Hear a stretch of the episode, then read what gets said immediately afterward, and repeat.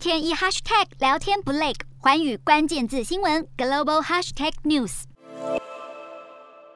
上海有孕妇住在被封城的区域，在拿到许可证后得以外出就医，但没想到孕妇和相关工作人员走到封锁线时，随即遭到一群所谓的保安上前围殴，甚至连劝架的工作人员都不放过。孕妇指控这群保安的领导手臂上佩戴党员突击队的臂章，暴打无辜民众，也被中国网友痛批：难道是红卫兵吗？中国强硬防疫，上海已经封城好几天，有小区居民控诉被软禁将近一个月后，只领过一次物资，抗议政府没作为，集体高喊要物资。上海疫情持续延烧，当局通报四月八号上海新增本土确诊超过两万三千例，再创新高。上海全市九号将再次展开一次快筛，全市继续实行分区管控，除了因病就医外，严格落实足不出户。上海疫情至今密切接触者以及次密切接触者累计近三十万人，让当地医疗及隔离设施面临庞大压力。至今已经有一万两千人必须转到浙江省隔离。